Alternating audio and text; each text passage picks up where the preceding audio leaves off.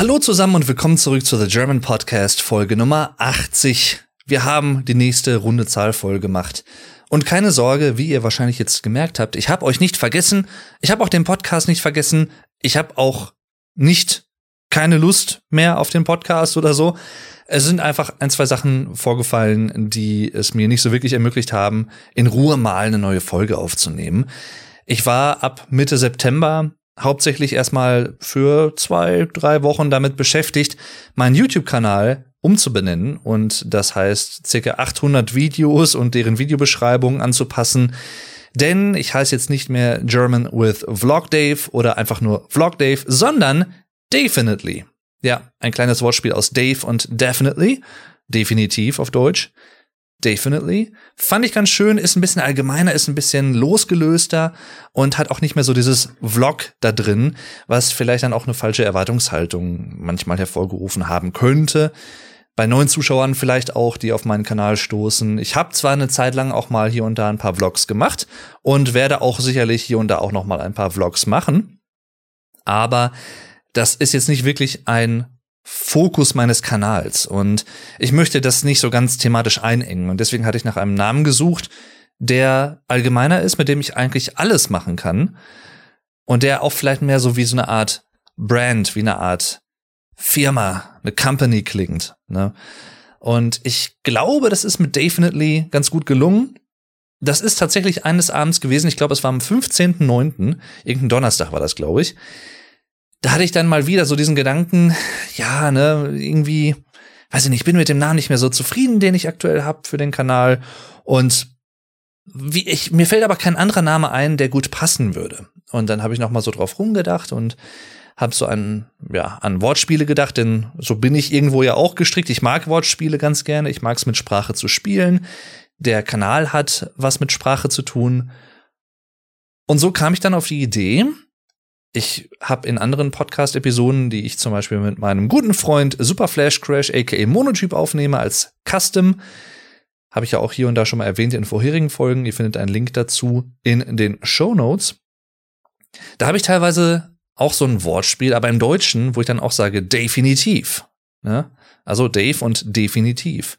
Und dann fiel mir so auf, ich habe ja einen bilingualen Kanal, wo ich hauptsächlich Englisch spreche und ein internationales Publikum in dem Sinne ja habe, das funktioniert ja auch auf Englisch. Ne? Also ich kann ja auch definitely sagen und so war der Kanalname geboren. Und dann habe ich so ein bisschen drauf rumgedacht, habe so ein, zwei Leute gefragt, ne, was haltet ihr davon? Ist das vielleicht ein bisschen zu quatschig oder ein bisschen zu weit hergeholt oder keine Ahnung, ein bisschen zu doof? Und die haben mir dann aber gesagt, nö, klingt eigentlich ganz cool passt zu dir. so nach dem Motto. Und äh, ja, dann habe ich mich dann kurz entschlossen dazu entschieden. Ich habe dann noch mal ein, zwei Mal drauf rumgedacht und am selben Abend dann entschlossen, ich bin in den Kanal jetzt um, habe das gemacht. Und im gleichen Moment ist mir dann sofort eingefallen, Scheiße. Du hast ja dann auch einen ganzen Rattenschwanz an Sachen, die damit dranhängen. Also die ganzen Kanal, also Kanalbeschreibungen, Bilder, Videobeschreibungen, die geändert werden müssen, Links, Social Media Handles und solche Sachen. Das habe ich dann so nach und nach alles angegangen. Ich habe mir eine Liste gemacht, was ich machen muss, damit ich das so nach und nach abhaken kann. Und ich bin da immer noch nicht ganz hundertprozentig mit fertig, aber den Großteil, das Wichtigste, habe ich jetzt erstmal geändert.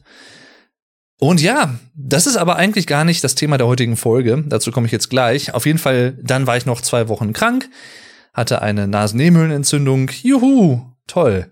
Ja, da konnte ich dann auch nicht aufnehmen und dann war circa ein Monat rum seit der letzten Folge oder ist aktuell, denn wir haben heute den 19.10.2022. Die letzte Folge ist von Mitte September und ich habe in der Zwischenzeit auch mal wieder, vor allem als ich jetzt krank war, einen Film gesehen, den ich für mich persönlich als einen der besten Filme aller Zeiten erachte. Und zwar rede ich über einen Film, der etwas gemein hat mit seinem Regisseur, denn beide teilen sich einen Namen, einen Titel, den nicht alle so wirklich gut aussprechen können. Es geht um The Sixth Sense und es geht um M. Night Shyamalan, wie ich jetzt eben nochmal nachgeschaut habe. Ich habe ganz gerne auch schon mal Shyamalan gesagt oder Shyamalan oder da gibt's glaube ich 20 verschiedene Versionen, wie man seinen Nachnamen ausspricht. Ein indischstämmiger Regisseur, aus Amerika, der 1999 mit The Sixth Sense einen großen Erfolg gefeiert hat und was seine Karriere eigentlich auch noch mal so auf ein neues Level gebracht hat, muss man sagen.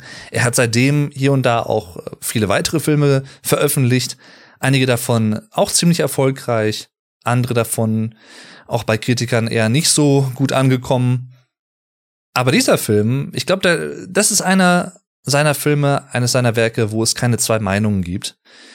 Da sind sich Kritiker und Zuschauer eigentlich sehr einig, was das angeht, und ich kann mich dem nur anschließen. Und ich dachte mir, weil ich einfach so beeindruckt von diesem Film auf so vielen verschiedenen Ebenen bin, ich möchte darüber mal in einer Folge sprechen, was diesen Film so für mich persönlich ausmacht, besonders macht und warum er aus meiner Sicht so gut funktioniert, wie er funktioniert. Das heißt, gleichwohl, dass ich natürlich in dieser Folge auch viele Spoiler erwähnen werde. Also ich werde eigentlich sehr viel was im Film so passiert, erwähnen. Deswegen, falls ihr den Film noch nicht geschaut habt, hier die eindringliche Warnung, hört euch die Folge erst danach an. Es sei denn, ihr möchtet gespoilert werden und euch ist das egal, aber das hier ist wirklich einer der Filme, wo es cool ist, finde ich, und wo es eine wirklich schöne Erfahrung ist, vorher nicht gespoilert zu werden. Man kann sagen, der Film ist jetzt aktuell knapp 23 Jahre alt. Irgendwo hat man da vielleicht schon mal was gelesen oder mitbekommen, mag sein, aber man muss es ja Leuten dann nicht irgendwie aufs Brot schmieren von wegen, haha, und das passiert dann und da und da und so. Äh, nee, muss ja nicht sein. Deswegen die Warnung. Ich werde aber, wie gesagt, über diesen Film und, und auch über das, was da so passiert und wie sich alles so entwickelt, sprechen. Das nur vorab. Jedenfalls auf Deutsch übersetzt würde man vom sechsten Sinn sprechen, der sechste Sinn. The Sixth Sense und Deutsche haben häufig dann durchaus, so wie ich das wahrnehme, ein Problem nicht nur mit dem TH im Englischen sowieso. Viele sagen dann eher the oder de anstatt the. Ich persönlich habe da zum Glück nie ein Problem mit gehabt und ich habe auch lange Zeit nicht so wirklich verstanden, was daran so schwierig ist, dass the, also das TH, einfach so auszusprechen, wie es ausgesprochen wird. Aber man muss natürlich konstatieren, manche Leute haben da vielleicht eher auch die Möglichkeit, das irgendwie anatomisch hinzukriegen oder auch von der Lippenbewegung. Man muss dazu auch sagen, wir haben diesen Laut im Deutschen nicht, dieses Phonem. Und deswegen wirkt es für viele Deutsche, glaube ich, die jetzt auch im Alltag nicht unbedingt Englisch sprechen oder damit konfrontiert sind, sehr fremd. Und ich glaube, das trägt sicherlich auch dazu bei. Wäre auch ein eigenes Thema für sich, kann man auch sicherlich irgendwann vielleicht mal drüber reden. Jedenfalls in Kombination dann aber auch noch mit The Sixth. Da, ja, da kann ich es noch mehr verstehen, tatsächlich auch, wenn Leute das nicht wirklich flüssig und schnell aussprechen können. Also das ist ein Zungenbrecher an sich. The Sixth Sense, The Sixth Sense, The Sixth Sense. Aber soweit ich das gesehen habe, haben tatsächlich auch einige Leute, die Englisch als Muttersprache sprechen, hier und da auch Probleme mit solchen Sachen. Also es sind dann nicht nur in Anführungszeichen die Ausländer oder die nicht Muttersprachler, die das nicht so wirklich flüssig aussprechen können. Ja, und M. Night Shyamalan, der Regisseur, wie gesagt, äh, leidet unter einem ähnlichen Schicksal sozusagen. Jedenfalls was macht The Sixth Sense so stark? Ich finde, da kann man verschiedene Sachen anführen. Also die Prämisse ist ja erstmal ganz am Anfang. Es gibt im Prinzip zwei Protagonisten und immer etwas drumherum waberndes, etwas mysteriöses, etwas nicht greifbares, was man zwar wahrnimmt, aber worauf man sich nicht wirklich einen Reim machen kann. Und diese Mixtur zwischen dem erwachsenen Psychologen, dem Kinderpsychologen und dem Kind, was augenscheinlich Probleme hat oder nicht richtig verstanden wird. Man weiß es halt nicht ganz genau, vielleicht auch eine Mischung aus beidem. Diese beiden treten dann in Interaktion miteinander und Malcolm Crowe, der Psychiater, gespielt von Bruce Willis, wird dann von der Mutter von Cole hinzugeholt, Cole ist der kleine Junge, um Cole zu helfen, um herauszufinden, warum Cole anders tickt als viele andere Kinder und wie man ihm helfen kann. Cole übrigens gespielt von Haley Joel Osmond, damals ein sehr, sehr gefragter und auch sehr hoch angesehener Kinderschauspieler, der bis heute übrigens auch oder nach einiger Zeit wieder schauspielert als Erwachsener. Jahrgang 88 oder so, also damals irgendwie 10, 11 Jahre alt gewesen. Und für mich persönlich muss ich einfach sagen, von den ganzen Kinderrollen, die ich so kenne, jetzt Harry Potter und so, auch da sehr, sehr viele, sehr, sehr gute Kinderschauspieler, wie ich finde, sehr überzeugend auch gespielt und mitreißend. Für mich persönlich einer der besten Kinderschauspieler, die ich so kenne. Er hat auch in AI, Künstliche Intelligenz zum Beispiel mitgespielt von Steven Spielberg. Auch ein sehr guter Film, wie ich finde. Aber zurück zu The Sixth Sense. Für Bruce Willis war es natürlich auch mal wieder eine andere Rolle, denn nach Stirb langsam und dem Hau drauf, den er gespielt hat zum Beispiel, konnte er hier wirklich mal etwas emotionaler spielen, etwas intimer und etwas psychologischer auch, also etwas komplexer vielleicht auch als Charakter. Und das steht ihm sehr gut zu Gesicht, wie ich finde. Das kann er auch sehr gut bedienen. Allgemein profitiert dieser Film von etwas oder macht etwas richtig, was andere Filme teilweise weniger nahbar macht, finde ich. Und zwar, wenn Filme zu viele Charaktere aufbauen, beziehungsweise haben, die dann nur sehr oberflächlich miteinander in Verbindung treten, beziehungsweise von, ich sag mal, fünf Charakteren oder vielleicht sogar zehn teilweise, zwei, drei die Hauptcharaktere sind, die anderen sechs, sieben sind dann Nebencharaktere und man fragt sich dann teilweise als Zuschauer, zumindest geht's mir manchmal so, warum hat's die anderen jetzt gebraucht? Also das wäre eigentlich überflüssig gewesen und das schadet dem Film als Ganzes so ein bisschen als Gesamtwerk, weil es dann einfach so ein bisschen ja nicht zu Ende erzählt wirkt oder unvollständig oder weniger glaubwürdig, wie auch immer. Und das macht The Sixth Sense zum Beispiel anders. Also hier gibt es tatsächlich drei, vier Hauptcharaktere maximal, wenn man Coles Mutter zum Beispiel mit dazu zählt und auch Malcolm Crows Frau. Und die beiden natürlich, ne, Malcolm Crow, der Psychiater und Cole, der Junge.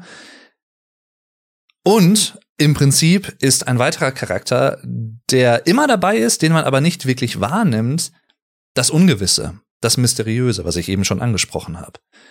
Und diese intime Mischung, teilweise nur in bestimmten Szenen und Kontexten angereichert mit weiteren Charakteren, zum Beispiel auf der Kindergeburtstagsparty oder zum Ende des Films auf dieser, ja, auf dem Leichenschmaus sozusagen für das Mädchen, was, Spoiler, da ist er der Erste, von seiner Mutter vergiftet wurde, wo dann Cole und Malcolm auch waren. Das macht diesen Film auch aus. Und eine weitere solche Szene ist gleich zu Beginn zu sehen, denn der Anfang des Films beginnt, ja, eigentlich ganz normal, ganz romantisch, ganz fröhlich, denn es gibt etwas zu feiern. Malcolm Crowe wurde ausgezeichnet als Psychiater, als herausragender Psychiater für seine herausragende Tätigkeit in seinem Metier, hat eine Plakette bekommen, sozusagen, eine, eine Art Anerkennung offizieller Natur.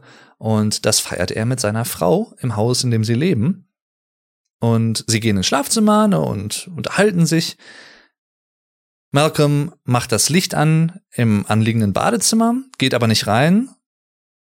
Und auf einmal sieht man einen Schatten hinter den beiden herhuschen. Seiner Frau fällt auf, dass das Schlafzimmerfenster zerschlagen wurde. Und im selben Moment wird dann im Prinzip klarer und klarer, dadurch, dass Malcolm immer weiter auf das Badezimmer zugeht, dass dort jemand steht. Auch schön angedeutet durch eine Kamerafahrt, schön aufgebaut. Und zwar Vincent, ein gewisser Vincent, bis auf die Unterhose nackt, verängstigt, wütend, traurig, deprimiert.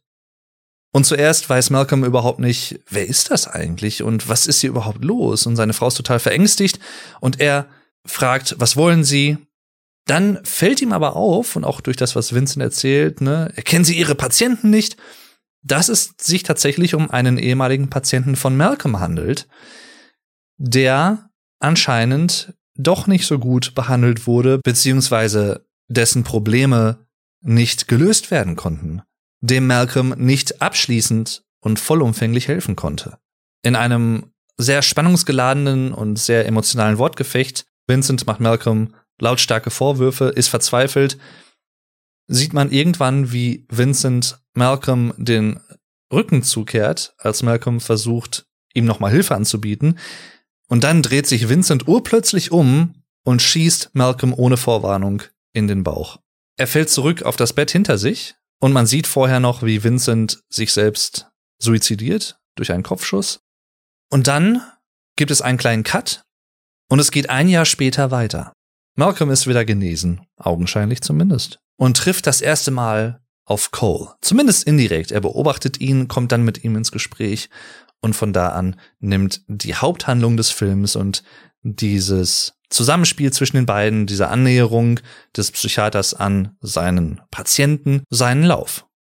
Und was ab hier folgt, ist tatsächlich die Haupthandlung des Films zwischen Cole und Malcolm und wie Malcolm, der Psychiater, sich Cole immer weiter nähert und ihn kennenlernt. Zuerst beobachtet er ihn, dann geht er auf ihn zu und versucht ein Gespräch zu beginnen, ihn erstmals so ein bisschen einschätzen zu können und zu verstehen, was sein Problem ist und wie er ihm vielleicht helfen kann, ob er ihm überhaupt helfen kann. Und genau das, diese ersten Minuten nach dem Zwischenfall ganz zu Beginn, dem überraschenden, dem sehr unvorhersehbaren Zwischenfall, dass es tatsächlich in ja, dieser Gewalttat enden würde und dann dem, was sich ein Jahr später abspielt, allein dieser thematische Sprung, man hat Malcolm eingeführt als Charakter, Kinderpsychologe, der jetzt einen neuen Fall betreut, Cole, und der versucht ihn kennenzulernen und das Ganze langsam, bewusst langsam und stetig steigend, sehr intensiv irgendwo auch.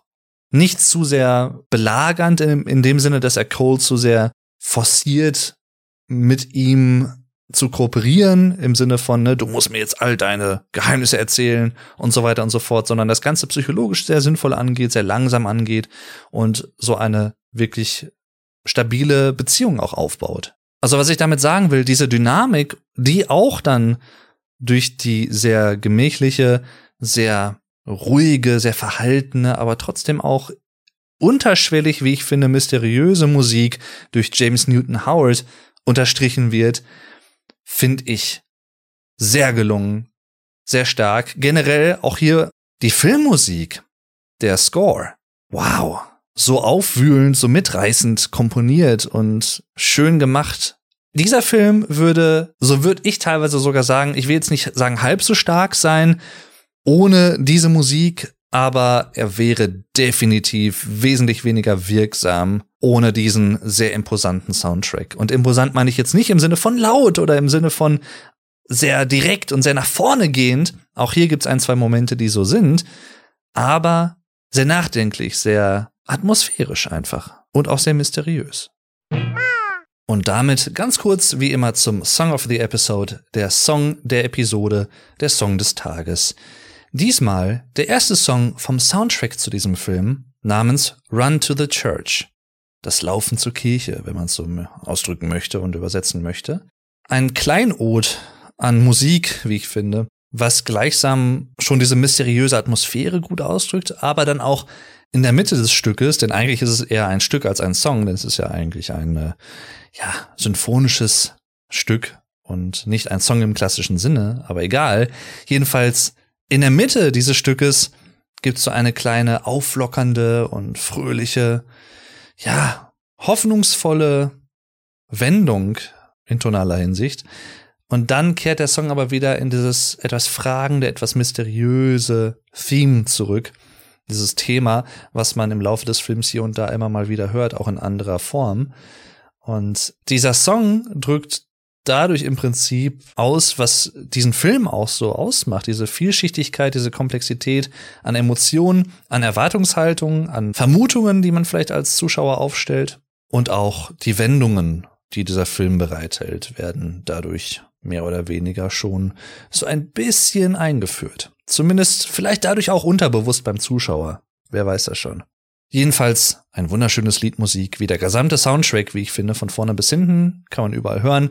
Run to the Church von James Newton Howard. Ihr findet einen Link zum Song wie immer in den Show Notes in der Folgenbeschreibung und genauso auch einen Link zu meiner Spotify-Playlist mit allen bisherigen Song of the Day Empfehlungen der vorherigen Folgen. Vielen Dank und jetzt geht's weiter. Mich hat die Musik, wenn ich eine Analogie herstellen müsste zur Videospielwelt, immer so ein bisschen an Medieval erinnert. Ein Spiel aus dem Jahre 1998 von Sony Cambridge. Und dort, das Spiel selbst ist auch sehr an, ich sag mal, Tim Burton angelehnt, diese Tim Burton Ästhetik. Dieser Gothic, Grusel, Mystery, Horror in Anführungszeichen, aber gespickt mit dunklem schwarzen Humor hier und da. Und auch der Soundtrack dieses Spiels erinnert mich immer so ein bisschen an diesen Soundtrack, rein von der Qualität her und von der Stimmung, die erzeugt wird. Bereits zu Beginn wird deutlich, dass Cole sehr vielschichtig, sehr komplex als Charakter angelehnt ist. Er hat eine gewisse Tiefe, was man, ich glaube, in vielen anderen Kinderrollen nicht unbedingt vermuten würde und auch vielleicht nicht erwarten würde, was hier in diesem Film aber nicht nur gut zu Gesicht steht, sondern auch elementar wichtig für die Authentizität, für die Glaubwürdigkeit dieser ganzen Handlung ist. Denn ich glaube, man wäre nicht so wirklich an seinem klingt jetzt vielleicht härter, als es gemeint ist, aber man wäre vielleicht nicht so an seinem Schicksal interessiert als Zuschauer, aus der Zuschauerperspektive, wenn Cole nicht so empathisch, auch sympathisch und verletzlich, aber gleichzeitig in anderen Situationen auch sehr selbstbewusst und bestimmt, aber am Ende des Tages doch hilflos wirken würde. Also so wirklich komplex verschiedenste Emotionen miteinander in Verbindung gebracht. Und das hat mich enorm beeindruckt, als ich den Film das erste Mal vor zig, zig Jahren gesehen habe. Und auch bis heute, jedes Mal wieder. Ich kenne den Film im Prinzip in- und auswendig, aber sein Spiel von, das von Haley Joel Osmond, dieses Schauspiel, ist sehr mitreißend und sehr gefühlig gemacht. Und das nötigt mir wirklich Respekt ab. Im Prinzip lebt Cole in seiner Welt und Malcolm und andere Leute leben in ihrer Welt. Und im Laufe des Films wird klar, dass, obwohl es vielleicht zwei getrennte Welten zu sein scheinen, beide Welten eigentlich doch nicht getrennt sind, sondern zusammengehören. Und auch das ist so ein Gedanke, der, wenn man das vielleicht ein bisschen metaphysischer angehen möchte oder so, der mich immer sehr interessiert hat. Leben und Tod manchmal als Gegensatz zu sehen, obwohl es eigentlich kein Gegensatz ist, sondern miteinander zusammenspielt, ein Yin und Yang ist, zusammengehört. Das eine kann nicht ohne das andere sein. Das ist ja eine schöne Parabel des Lebens. Aber nicht nur die Story und die Atmosphäre, sowohl tonaler Hinsicht durch den Soundtrack und Soundeffekte und andere Dinge, den Dialog, der auch sehr, sehr gut geschrieben ist, mit sehr, sehr vielen Kniffen und guten Ideen, die man hier und da auch nicht so häufig so gesehen hat. Zum Beispiel auch diese Szene, in der Cole nach Hause kommt, seine Mutter links auf einem Stuhl sitzt, vom Zuschauer aus gesehen, Malcolm Crow, der Psychiater rechts, und Malcolm mit Cole ein kleines Spiel beginnt, um sein Vertrauen zu gewinnen und gleichzeitig um mehr zu ihm vorzudringen und von ihm zu erfahren und über ihn zu erfahren. Nämlich dieses, ne, ich sage etwas und wenn diese Aussage stimmt, gehst du einen Schritt vor zu mir hin. Wenn ich etwas sage, was falsch ist, gehst du einen Schritt zurück bis du an der Türschwelle angelangt bist und dann endet das Spiel. Und Cole lässt sich drauf ein. Sehr clever finde ich gemacht. Die ersten zwei, drei Thesen letztendlich und Vermutungen, die Malcolm in den Raum stellt, erweisen sich auch als korrekt. Also er erfährt mehr über Cole, seinen Zustand, sein bisheriges Leben, seine Vergangenheit vielleicht, was für ihn natürlich als Psychiater Aufschlüsse geben könnte, woran liegt das? Wie ist sowas entstanden? So eine Art Psychose, wie man es auch immer nennen möchte. Und dann aber schwenkt das Ganze um. Die restlichen zwei, drei, vier Ideen und Vermutungen, die Malcolm erwähnt, erweisen sich alle als falsch. Zum Beispiel die Uhr, die Cole umhat, die wurde ihm von seinem Vater geschenkt und so. Und letztendlich ist es nicht so. Und das zeigt diese Problematik natürlich nicht nur dieses Erwachsener und Kind, ne, zwei verschiedene Perspektiven. Es zeigt gleichsam nochmal, dass auch Kinderpsychologen und Kinderpsychiater nicht immer alles sofort richtig einschätzen und vielleicht auch nicht sofort immer ein gesamtes Bild haben können einer gewissen Situation und einer gewissen Lage. Und das rekurriert natürlich auch zurück auf den Beginn des Films, was ja da schon gezeigt hat, dass Malcolm, obwohl er sehr sehr tief in seine Patienten eindringt, was er ja auch muss, um ihnen helfen zu können, vielleicht manche Sachen nicht so wirklich sofort so sieht oder nicht wirklich direkt eingeschätzt hat, wie es so ist. Und ja, das zeigt halt sofort auch, und das lässt vielleicht auch den Zuschauer so ein bisschen mehr noch mitfiebern und selber Vermutungen anstellen, okay, was steckt hinter Cole? Was ist sein Problem? Denn man hat es ja immer so ein bisschen angedeutet von wegen, ne, der lebt so in seiner eigenen Welt und irgendwas ist mit dem nicht richtig und aber was, was ist sein Problem? Wie kann man ihm vielleicht helfen? Und man redet ja selber auch mit. Was ist sein Geheimnis vielleicht auch? Oder was, warum ist er so, wie er ist? Und wir als Zuschauer rätseln genauso wie Malcolm mit. Das heißt, auch das ist bis zu einem gewissen Punkt des Films auch eine große Stärke, die ich immer wieder auch in Videospielen, die gut geplottet sind, also gut geschrieben sind, wie auch in Filmen oder Serien sehr schätze, wenn der Zuschauer nicht mehr weiß als die Protagonisten, sondern sich das Ganze parallel entwickelt und entfaltet.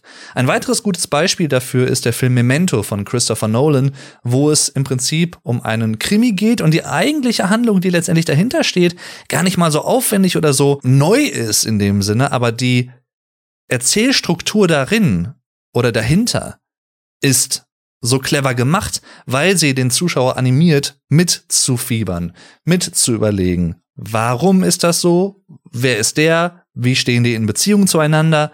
Und das macht The Sixth Sense sehr, sehr genial. Das große Geheimnis des Films ist jedoch nicht unbedingt, zumindest in der ersten Hälfte ist es das, was ist mit Cole? Und sobald man das erfährt, gibt es nicht die Situation, dass alle Geheimnisse gelöst wären oder so, dann wird der Film ja auch langweilig werden. Aber was dann passiert, ist nämlich umso interessanter, auch aus der Erzählstrukturperspektive heraus. Der Zuschauer, der den Film zum ersten Mal sieht, denkt dann wahrscheinlich, okay, jetzt kennen wir sein Geheimnis, aber wie können wir das lösen? Was steckt dahinter? Und vielleicht ist da noch ein bisschen mehr. Und er merkt nicht, Zumindest im besten Fall der Fälle. Es gibt sicherlich einige Fälle, die das schon vermutet haben, wie das Ganze endet, aber ich glaube, viele Leute lassen sich im Zweifel auch einfach drauf ein und überlegen gar nicht so viel, sondern wollen sich einfach überraschen lassen und sind dann auch umso erstaunter, so ging es mir auch, als ich dann die eigentliche Motivation dieses Films und dieser ganzen Handlung zum Ende des Films hin erkannt habe und diese Offenbarung einfach mich getroffen hat wie ein Schlag, wie ich kann es kaum vergleichen. Also ich habe selten solche Momente gehabt, wenn ich Filme geschaut habe oder Medien konsumiert habe, die mich so getroffen haben, weil ich sie überhaupt nicht habe kommen sehen, obwohl ich es theoretisch gesehen hätte kommen sehen können. Aber es ist halt einfach handwerklich so clever gemacht, dass es Andeutungen gibt. Diese Andeutungen sieht man aber vor allem erst, wenn man den Film ein zweites Mal guckt, mit dem Wissen, was denn der Twist ist. Manche solcher Andeutungen sind in der Erzählung selbst, in der Handlung initiiert oder auch begründet. Und andere, viele andere Sachen tatsächlich auch, sind in der Bildsprache zu finden und in Kameraschwenks, in einer gewissen Choreografie von Ereignissen, ein, wie ich finde, wunderschönes Beispiel ist diese Szene noch relativ zu Beginn des Films, als Malcolms Frau in einem Restaurant sitzt, sichtlich genervt zu sein scheint, denn der Platz gegenüber von ihr ist leer und der Zuschauer denkt, hm, Malcolm, ja, ist zu spät, hat den Termin vercheckt und hat's irgendwie versaut, pünktlich zum Jahrestag der beiden im Restaurant zu erscheinen. Und das wirkt auch so. Das ist im gewissen Sinne ja auch so. Dann kommt Malcolm dazu. Sie spricht nicht mit ihm. Er möchte seine Hand auf den Tisch legen, entschuldigt sich.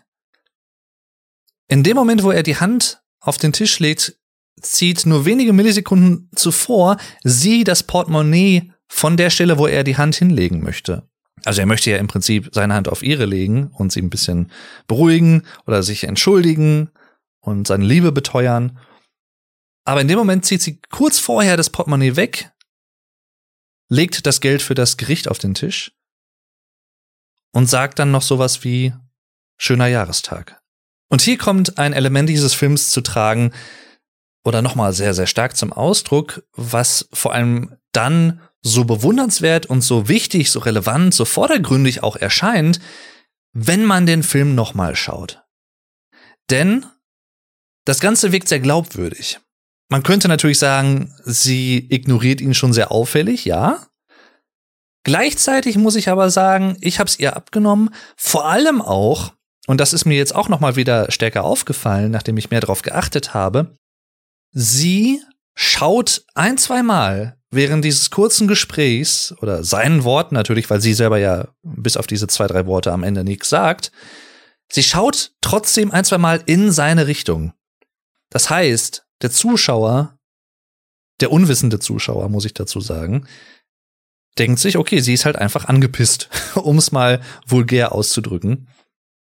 Und hat ja dann in dem Sinne auch einen Grund dazu, ne, weil es gibt so Termine, die sollte man, glaube ich, dann nicht vergessen. Also es kommt, glaube ich, nicht so gut. Und das ist sicherlich einer davon. Aber dieses Timing von ne, ihrer Hand, sie zieht genau vorher, ganz, ganz kurz vorher, nur Momente, Bruchteile von Sekunden vorher dieses Portemonnaie vom Tisch und schaut ein, zwei Mal ganz kurz in seine Blickrichtung, wo er eigentlich sitzt.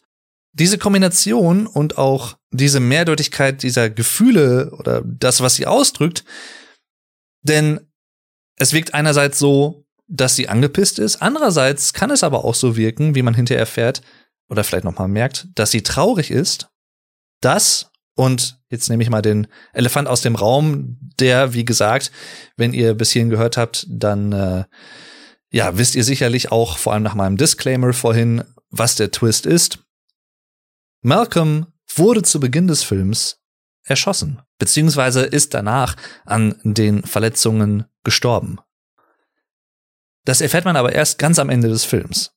Das heißt, Malcolm war in dieser ganzen Weile nach dem Intro, nach der einführenden Sequenz mit seiner Frau, schon tot. Er war ein Geist, hat es aber selber nicht wahrhaben wollen und wahrhaben können und hat sein Leben so gelebt, als wenn er noch lebendig wäre. Das wurde aber vom Film so gut getarnt, dass man es nicht unbedingt so extrem offensichtlich zumindest so vermuten würde.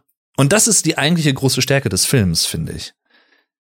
Das Spiel mit Erwartungen, das Spiel mit etwas scheint sehr offensichtlich und klar zu sein und eigentlich ist es das nicht.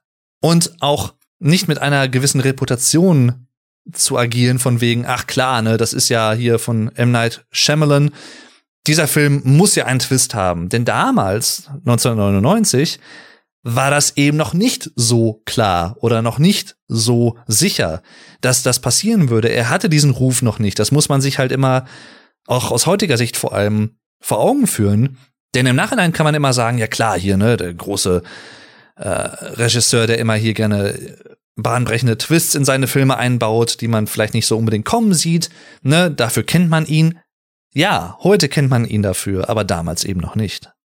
Eine weitere schöne Szene, wo man kein Verdacht schöpft, aber wo man etwas erkennen kann, wenn man möchte, wenn man den Film zum zweiten Mal schaut, ist auch diese eine Szene, die ich eben schon erwähnt habe, wo in der Malcolm und Cole dieses Vertrauensspiel spielen, von wegen, ne, ich sag was Richtiges, du gehst einen Schritt vor, im Haus von Coles Familie, von seiner Mutter, ne, alleinerziehend. Links sieht man seine Mutter sitzen, rechts Malcolm im Stuhl. Cole kommt zur Haustür rein, in der Mitte des Bildes.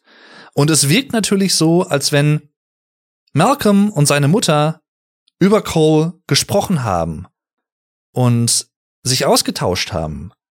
Was ja irgendwo auch glaubwürdig wäre oder glaubwürdig ist, nachvollziehbar ist vor allem, weil er ja der Psychiater ist. Er will ja dem Jungen helfen und natürlich zieht er dann auch seine Mutter mit ins Boot und befragt sie zu seiner Kindheit, zu ihm selbst. Wird ja auch Sinn ergeben. Ne? Also auch da Authentizität, Glaubwürdigkeit hergestellt.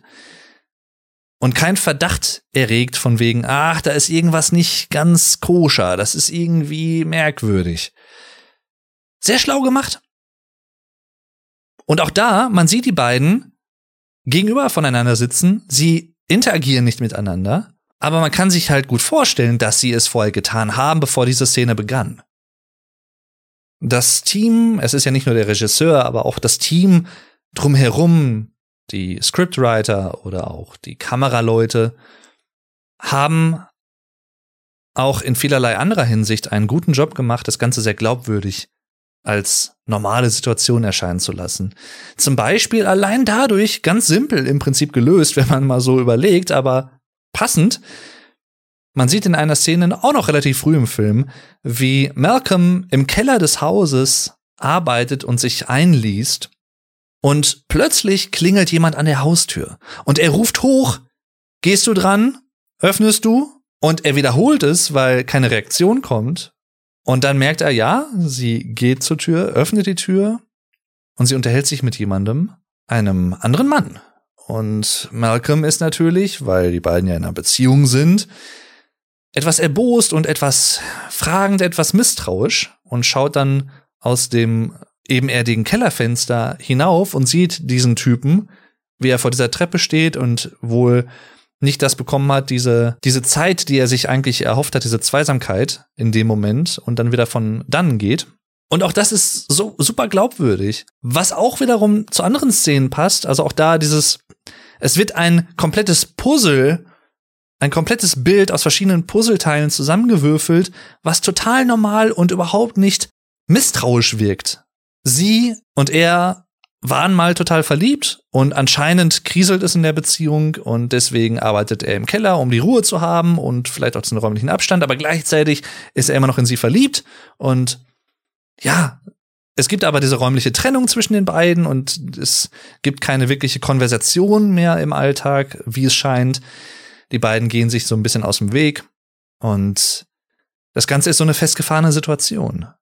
Und eigentlich ist es aber dann so, wie man hinterher merkt, nee, er ist halt tot und sie ist im Trauerprozess und hat eine neue Liebe gefunden, diesen anderen Typen, der angeklingelt hat, der sich dann hinterher zu einem neuen Liebhaber fast sozusagen entwickelt hätte. Und sie trauert halt dieser alten Beziehung zu Malcolm hinterher, indem sie teilweise abends auf dem Sofa liegt, eingeschlafen ist, während am Fernseher noch das alte Tape von der Hochzeit der beiden spielt. Das sieht man im Laufe des Films ein, zwei Mal und auch vor allem am Ende in einer sehr starken Sequenz der wichtigen, bekannten Sequenz letztendlich, die alles auflöst. Neben Ich sehe tote Menschen, sie wissen nicht, dass sie tot sind. Und das ist halt auch interessant, weil um diese eine Szene noch mal kurz zu bemühen, die ich gerade eben erwähnt habe, die kennt jeder, dieses Zitat, ich sehe tote Menschen, I see dead people.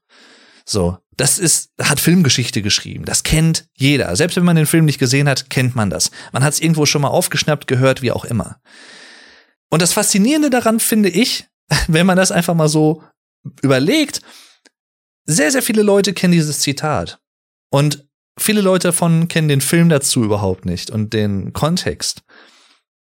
Und würden deswegen vielleicht vermuten, zumindest kenne ich ein, zwei Beispiele, die das so vermutet haben, dass es da um eine Art Horrorfilm geht, von wegen ein Kind sieht Tote und äh, ja, irgendwie, ne, die suchen ihn heim und das ist so der, der Hauptfokus des Films. Aber das ist ja nur die Hälfte der Wahrheit. Das ist ja nur die Hälfte der Geschichte. Das heißt, im Prinzip ist dieses Grundgerüst des Films und dieses Geheimnis, worum sich alles mehr oder weniger dreht, in diesem einen Satz vereint und im Prinzip ist dieser Twist, vor allem auch mit diesem zweiten Teil, ich sehe tote Menschen, sie wissen nicht, dass sie tot sind, sehr wichtig. Und dann fällt der Satz, der alles offenbart. They only see what they wanna see. Sie sehen nur das, was sie sehen wollen. Was aber meistens dann weggelassen wird, dann wird immer nur gesagt, ich sehe tote Menschen. Da wird im Prinzip alles beantwortet. Auch da wieder, ich kann mich nur wiederholen und ich mache es auch gerne in diesem Fall. Das ist clever gemacht. Dieser Keim dieser nicht mehr so ganz intakten Beziehung ein Jahr später nach den Ereignissen im Haus, als Malcolm angeschossen wurde, wird schon darin gesät, dass ganz, ganz, ganz in den ersten drei, vier Minuten, als Malcolm diese Auszeichnung vor sich hält und seine Frau vorliest, was darauf steht und sehr stolz auf ihn ist, und sie gleichzeitig aber dann auch sagt, er hat sich so für seine Arbeit geopfert, ich drücke das jetzt mal in meinen Worten aus, dass er sogar seine Frau teilweise etwas vernachlässigt hat er hat sich vielleicht dann doch ein bisschen zu sehr auf seine Arbeit fokussiert und zu wenig auf die Beziehung mit ihr. Was andere Szenen, die hinterher folgen, umso glaubwürdiger macht. Diese Restaurantszene zum Beispiel, diese Szene, wo er unten im Keller ist und hochruft und so weiter und so fort. Was der Film ebenso gut macht, und auch das trägt zu diesem mysteriösen Geflecht, diesem Netz bei. Und warum nenne ich das so? Weil es eben nicht nur eine offene Frage ist, die in den Raum geworfen wird, sondern es sind mehrere. Und alle drehen sich um Cole. Wobei eigentlich das Mysteriöse ja letztendlich Malcolm ist und sein Schicksal auch. Also es gibt zwei mysteriöse Schicksale. Aber es gibt zum Beispiel diese eine Szene, wo Cole in der Schule sitzt, in der Schulklasse und die Klasse spricht über die Geschichte des Ortes. Ich glaube, es ist Philadelphia. Und der Lehrer fragt, ob die Schüler wissen, was an diesem Ort früher so geschehen ist, bevor es eine Schule war. Und Cole zeigt auf und sagt, hier wurden Leute gehängt. Und das Kind, was an, an der Tafel steht, quietscht mit der Kreide, hört plötzlich auf, schaut Cole an, total erstaunt und uh, so ein bisschen überrascht, um es mal so auszudrücken. Und der Lehrer sagt dann, äh, nein, Cole, das äh, ist nicht richtig. Und Cole sagt, doch, so, hier wurden Leute gehängt. Und daraus entwickelt sich dann nach und nach in den nächsten paar Sekunden ein Streitgespräch, wo Cole seinen Lehrer bloßstellt als stotternden Stanley, der früher als Kind immer gestottert hat und ihn damit bloßstellt. Und da fragt man sich als Zuschauer natürlich, woher weiß Cole das? Oder woher nimmt er an, dass es so gewesen ist? Weil es ist sehr unwahrscheinlich, dass der Lehrer das mal erzählt hat. Nicht unmöglich, aber unwahrscheinlich. Und das ist so eine offene Frage, die aufgeworfen wird und die zusätzlich zu diesem ganzen, was ist mit Cole los, diesem Allgemeinen noch dazukommt. Denn deswegen habe ich eben von Netz gesprochen. Ein mysteriöses Netz, was gespannt wird und was das Geheimnis des Films und die große Enthüllung am Ende schützt vor einer zu frühen Aufdeckung im Zweifel. Denn selbst wenn aus diesem Netz, ich sag mal, ein Strang zum Beispiel reißt oder nicht mehr so glaubwürdig wirkt oder vielleicht äh, entlarvt wird vermeintlich vom Zuschauer als ah so und so muss das sein ja ich habe es durchschaut ob es wirklich so ist sei mal dahingestellt aber selbst wenn das passiert bleibt halt noch ein Großteil vom Netz vom Rest bestehen. Von genug anderen Teilen des Puzzles die noch fehlen. Und auch das trägt zur Glaubwürdigkeit des Films bei weil es wäre tatsächlich wie ich finde so ein bisschen fahrlässig gewesen im Sinne der Qualität des Films und der Handlungsstruktur, wenn man dieses eine, wenn man hätte ein großes Geheimnis gehabt und man hätte es vielleicht durch eine nicht exakt choreografierte oder geplante Erzählstruktur an einer gewissen Stelle beibehalten und aufrechterhalten, sondern man hätte irgendwo vielleicht unabsichtlich für den Zuschauer aus der Zuschauerperspektive Zweifel gesät, dann hätte der gesamte Film nicht mehr funktioniert und auch der Rest des Films nicht mehr. Und dann wäre man vielleicht auch nicht so neugierig gewesen bis zum Ende des Films. Was ist jetzt die große Auflösung? Was ist hier los? Was ich auch sehr gelungen finde, ist das sehr dynamische Wechselspiel zwischen direkterer und indirekterer Schockmomente. Es gibt da die eben schon mal kurz angesprochene Szene vom Kindergeburtstag, zu dem Cole eingeladen ist, von jemandem aus seiner Klasse, der ihn eigentlich nicht mag, aber ja, seine Mutter hat wohl gesagt, du lädst jetzt seine ganze Klasse ein oder er wollte möglichst viele Leute einladen, um zu zeigen, oh, ich habe vermeintlich viele Freunde, wie auch immer. So ein Angebertyp halt, ne? Und so ein Bully, so ein Mobber. Und Cole ist da, er sieht einen roten Ballon, einen Luftballon, der im Hausflur auf einmal nach oben steigt, nach oben steigt, nach oben steigt und Cole möchte diesen roten Ballon von, von der Decke wieder herunterholen. Ne? Der Ballon mit Helium gefüllt. Weil, ne, wir kennen es ja alle, Helium gefüllte Ballons sind interessant. So, es ist faszinierend, dass sie dann einfach so hochsteigen und so, vor allem auch als Kind.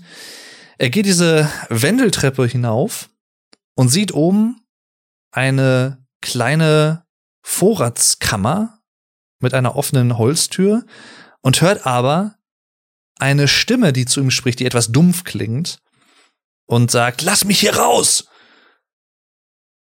Man fragt sich natürlich als Zuschauer, aber die Tür ist doch offen und wer spricht da überhaupt und was ist da los? Und dann kommt dieser Junge, der oder dessen Geburtstagsfeier gefeiert wird mit einem anderen Jungen nach oben und ne, spricht mit Cole und sagt dann, ne, wir wollen ein Spiel spielen. Und Cole, du bist derjenige, äh, der hier eingesperrt wird. Und dann packen die beiden ihn und sperren ihn in dieser Kammer ein. Cole schreit Und das hört seine Mutter bei der lauten Musik, die gespielt wird. Sie eilt nach oben und kriegt die Tür aber nicht auf und ruft nach Hilfe. Die beiden Jungen stehen nur wie Ölgötzen da auf der Treppe, wo ich schon gefühlt gesagt hätte, ne, ich bin kein Freund von Gewalt, aber Alter, Leute, ey, Bratpfanne, was ist denn los mit euch? Holt doch auch mal Hilfe oder macht erst gar nicht so einen Scheiß. Und dann holt sich Cole aus dieser Kammer raus, er ist ohnmächtig und landet im Krankenhaus.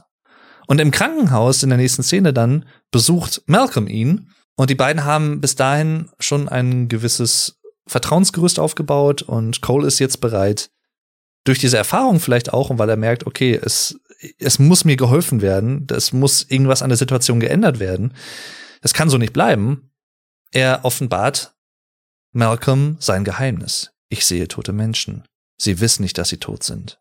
Allein das ist natürlich überraschend irgendwo.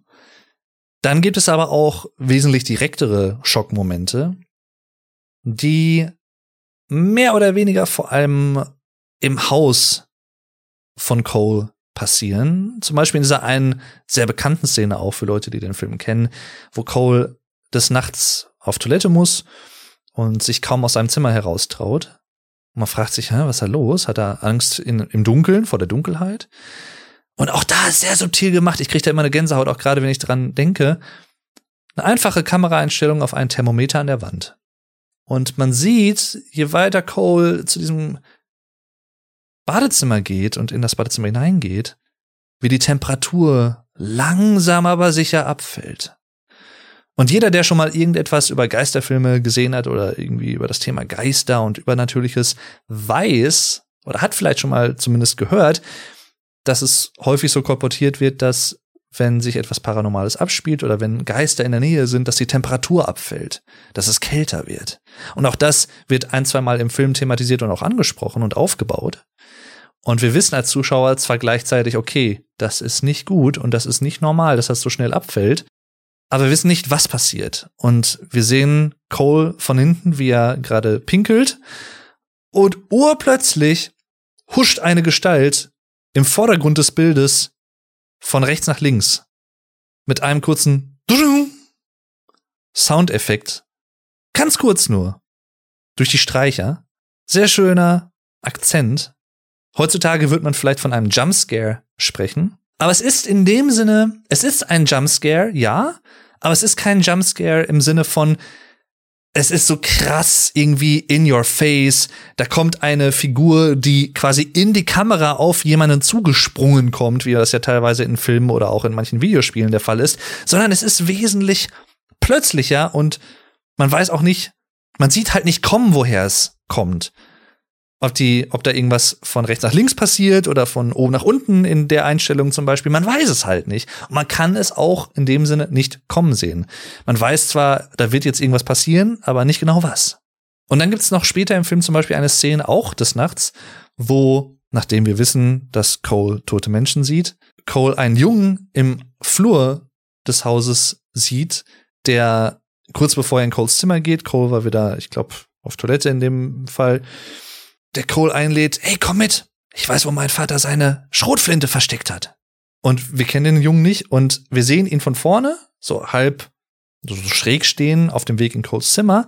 Und nachdem er das gesagt hat, dreht der Junge sich um, man sieht seinen Hinterkopf und die große klaffende Schusswunde, der halb zerfetzte Hinterkopf des Jungen, der von seinem Vater augenscheinlich erschossen wurde.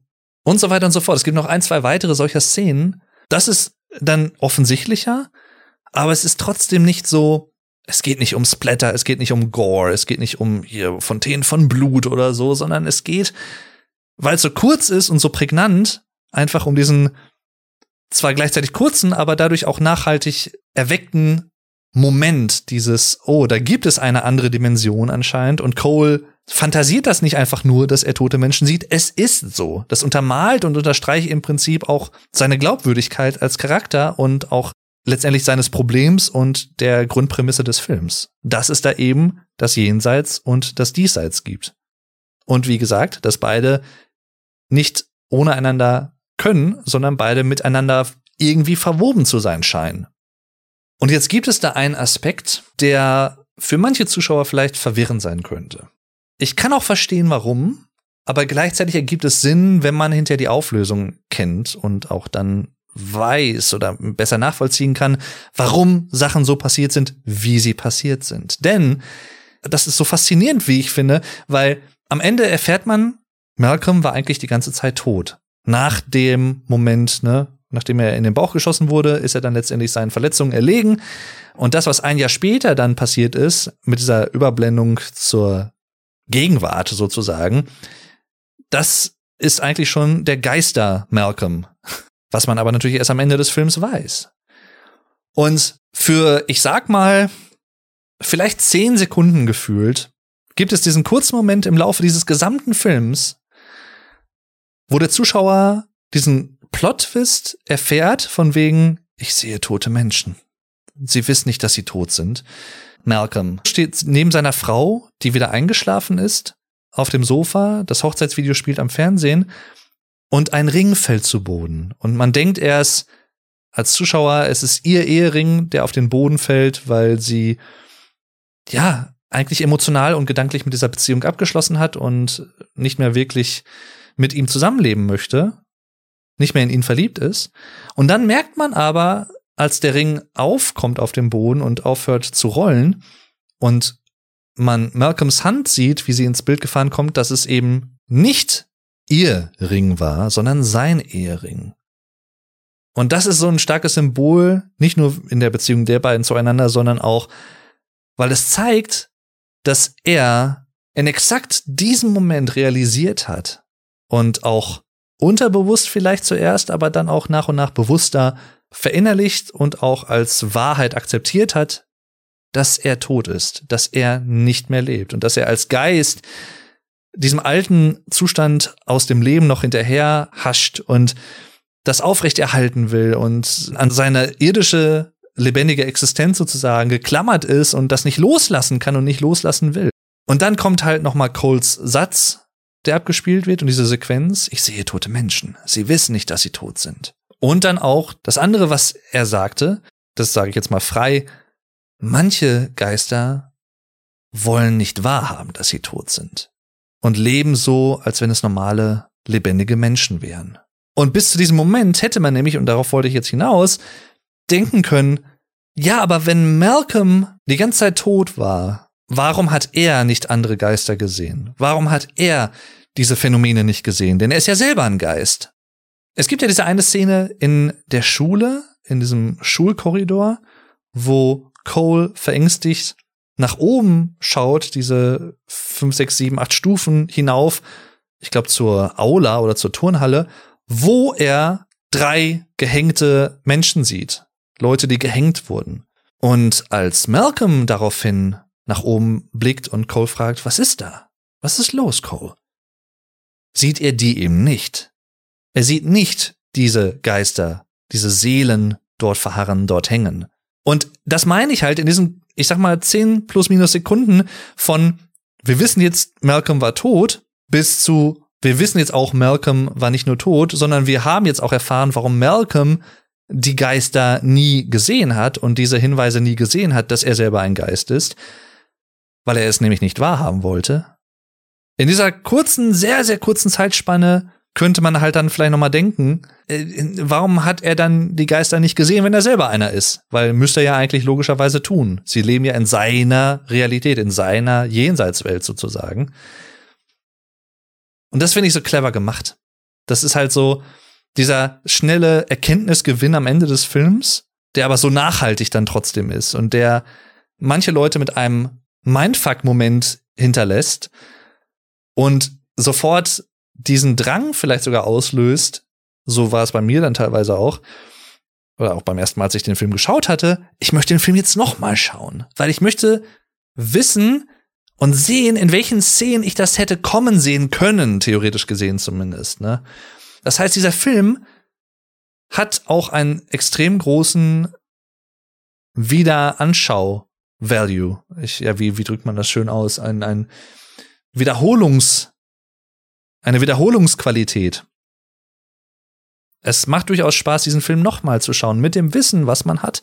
Es gibt ähnliche Filme wie Fight Club zum Beispiel, wo das genauso ist, wo man, wenn man den Film einmal gesehen hat und weiß, was dann passiert und wie die Auflösung ist, wenn man den Film nochmal schaut, dann erkennt man sofort diese ganzen Elemente, die es eigentlich schon so ein bisschen andeuten, die man aber beim ersten Mal schauen natürlich nicht sieht, weil der Film und das am Ende des Tages unterscheidet diesen Film und Fight Club und ähnliche Filme von vielen anderen Filmen in ihrer Qualität erheblich, finde ich, weil dieser Film es nämlich immer schafft, den Zuschauer so in Anführungszeichen abzulenken oder mit anderen Fragen, die gleichsam aber zum Film gehören, zu konfrontieren, dass über das eigentliche Kernthema nicht so wirklich häufig oder zumindest lange nachgedacht werden kann, weil dann immer wieder was Neues passiert und man dann vielleicht sich selber wieder doch hinterfragt von wegen, ach nee, das kann nicht die Lösung sein oder vielleicht steht dann doch irgendwas anderes dahinter. Das ist so clever gemacht. Ich muss auch die Schauspieler noch mal loben. Also nicht nur die Bekannten, die ich jetzt schon mehrfach angesprochen habe, sondern zum Beispiel auch den Vater auf der Trauerfeier seiner Tochter, als Cole ihm die VHS-Kassette gibt, auf der zu sehen ist, dass tatsächlich es die Mutter war, die ihre gemeinsame Tochter vergiftet hat und woran sie gestorben ist. Und letztendlich hat Cole mit dieser Offenbarung die andere Tochter dieser Familie gerettet, vielleicht ein ähnliches Schicksal zu erleiden. Also er hat wirklich auch etwas mit seiner Fähigkeit, Geister zu sehen und auch mit ihnen zu interagieren und vor allem in diesem speziellen Fall für sich nochmal herausgefunden und verinnerlicht, was diese Geister eigentlich wollen. Also warum diese Geister ihn heimsuchen. Sie wollen letztendlich ausgleichende Gerechtigkeit, könnte man vielleicht sagen, oder eine Art Aufklärung über ihr Ableben. Sie wollen Unrecht gerade rücken. Vor allem auch in diesem Fall zum Beispiel. Die tote Tochter hat Cole diese VHS-Kassette gegeben, denn darauf war halt zu sehen, dass es die Mutter war, die genau sie vergiftet hat, worauf sie dann gestorben ist. Und nicht nur Cole erfährt das in praktischer Hinsicht, sondern Malcolm erfährt es in etwas theoretischerer Hinsicht, aber auch dann sehr eindrücklich und zwar total verzweifelt und kurz nachdem er Cole offenbart hat, ich kann dir nicht helfen unter Tränen, weil er selber halt zu kämpfen hat mit der Beziehung zu seiner Frau, nicht wissend, dass er schon tot ist natürlich zu dem Zeitpunkt und sie ihn deswegen ignoriert, weil er eben tot ist. Eines Abends sitzt er wieder im Keller und hört sich alte Aufnahmen von Vincent an, eben dem Jungen von damals, dem er nicht helfen konnte letztendlich und hört dann an einer Stelle, wo es kurz eine Pause im Gespräch der beiden gibt, was aufgezeichnet wurde, auf der Kassette, dass ganz, ganz, ganz, ganz leise im Hintergrund irgendjemand etwas spricht. Und das Besondere daran ist, dass es in einer anderen Sprache passiert, nämlich auf Spanisch. Er dreht den Lautstärkeregler des Diktiergeräts, des Abspielgeräts für diese Audiokassette auf 10 zum Anschlag und hört dann auf einmal, was er vorher nie wahrgenommen hat, jemanden verzweifelt sprechen, merkt sich bzw. notiert sich, was dieser jemand sagt auf Spanisch, übersetzt es hinterher und weiß dann, dass es heißt, ich möchte nicht sterben. Und da wird Malcolm dann auch klar, dass es genau das ist, was die Geister wollen. Sie möchten quasi Aufklärung für ihr Schicksal haben und in dem Sinne vielleicht auch Gerechtigkeit. Und dann fällt der Satz, der alles offenbart. They only see what they wanna see. Sie sehen nur das, was sie sehen wollen. Und Malcolm wollte nur das sehen, wie es vorher war, vor seinem Tod. Dass sie immer noch verliebt sind, dass sie immer noch zusammenleben, dass alles gut ist, alles normal ist. Dass er lebendig ist. Und er wollte unterbewusst in dem Sinne nicht sehen und wahrhaben, und akzeptieren, dass es eben nicht mehr so ist, dass er verstorben ist, dass er ein Geist ist. Und es ist diese Szene auch hier wieder gepaart mit den Kameraeinstellungen, dem einzelnen Teller, den er auf einmal unter Tränen auf dem Tisch in der Küche stehen sieht und dann erkennt, sie hat natürlich nur für sich gedeckt, nicht weil sie etwas gegen ihn hat, sondern weil er nicht mehr da ist. Und diese Tür zum Keller, die er nicht mehr aufbekommt, auch vor allem zu Beginn des Films mit diesem roten Knauf, die bekommt er nicht auf, weil er den Schlüssel nicht hat, wie es am Anfang des Films suggeriert wird, sondern weil da ein Regal vorsteht mittlerweile. Auch das wollte er nicht wahrhaben, hat er nicht gesehen, konnte er vielleicht nicht sehen in seinem Zustand. Sie sehen nur das, was sie sehen wollen. Und diese Musik, diese Streicher, die dann einsetzen, wow, das ist eine für mich so ergreifende, so starke Szene, wo alles stimmt. Das Schauspiel, die Kamerafahrten, diese Offenbarungsmomente, dieser große Twist, der auf einen hereinbricht als Zuschauer, den man dann verarbeitet, diese Musik und dann auch wieder diese Rückblende, wo man zuerst vielleicht denkt, es ist an eine Wand gelehnt und dann sieht man aber durch den Kameraschwenk, da liegt er auf dem Bett mit der Wunde im Bauch. Seine Frau kümmert sich um ihn, aber letztendlich ist er hinterher dann daran gestorben. Und all das macht für mich persönlich und für viele andere Leute auch, Kritiker und Zuschauer gleichermaßen, The Sixth Sense von M. Night Shyamalan zu einem Meisterwerk, zu einem modernen Klassiker, zu einem wirklich filmischen Großereignis.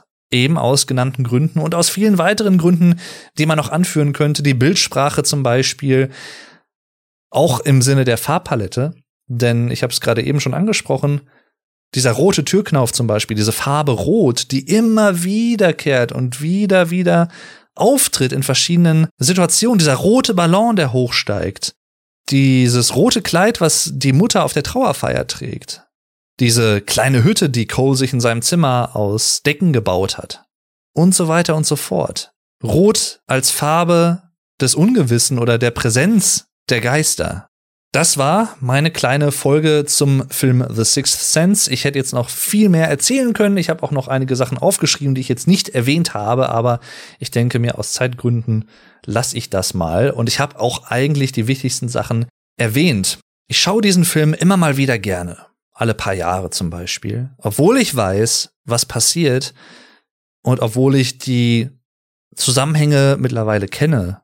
Aber was mich immer wieder auch zu diesem Film zurückführt, trotz dessen, ist diese sehr dichte und starke, stimmige Atmosphäre.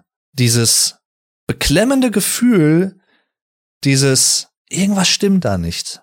Irgendwas steckt dahinter und wir wissen noch nicht genau was. Und dann natürlich auch zu sehen, wenn man den Film kennt, wie sich das Ganze entwickelt und offenbart und das vielleicht noch mal dann auch bewusster zu beobachten, wie sich Beziehungen zwischen den Charakteren entwickeln und auch die Geschichte als solche und der Twist letztendlich immer weiter aufgebaut wird, bis er letztendlich dann offenbart wird. Es gibt sehr wenige Filme, die ich kenne, die das auf eine ebenbürtige, so grandiose Art und Weise nicht zu schnell, aber auch nicht zu langsam und dadurch vielleicht zu langweilig vermitteln, sondern die ein perfektes Pacing letztendlich haben. Wo man nicht irgendwann nach einer halben Stunde sagt, oh, ich will jetzt aber wissen, wie, wie das jetzt aufgelöst wird, was soll das denn, die halten mich hin oder so. Und die auch nicht denken, äh, ja toll, jetzt habe ich nach zehn Minuten schon den Twist des Films erfahren und warum soll ich jetzt den Rest noch gucken? Sondern The Sixth Sense, finde ich, timet das ziemlich perfekt. Ein weiterer Film, den ich kurz noch erwähnen möchte, über den ich vielleicht auch an anderer Stelle nochmal sprechen werde, ist The Others der von seiner Atmosphäre etwas ähnlich ist. Ein Film aus den frühen 2000ern, eine spanische Produktion übrigens mit Nicole Kidman unter anderem und auch ein Film, der eine sehr eigenartige und sehr eigenständige, skurrile, obskure, okkulte, mysteriöse Atmosphäre hat. Sehr mitreißend. Auch da, von vorne bis hinten, clever aufgebaut, dynamisch entwickelt, gut aufgelöst, und mitreißend gemacht ist. Und damit vielen Dank fürs Zuhören. Macht's gut. Bis zur nächsten Folge und tschüss. Euer Dave.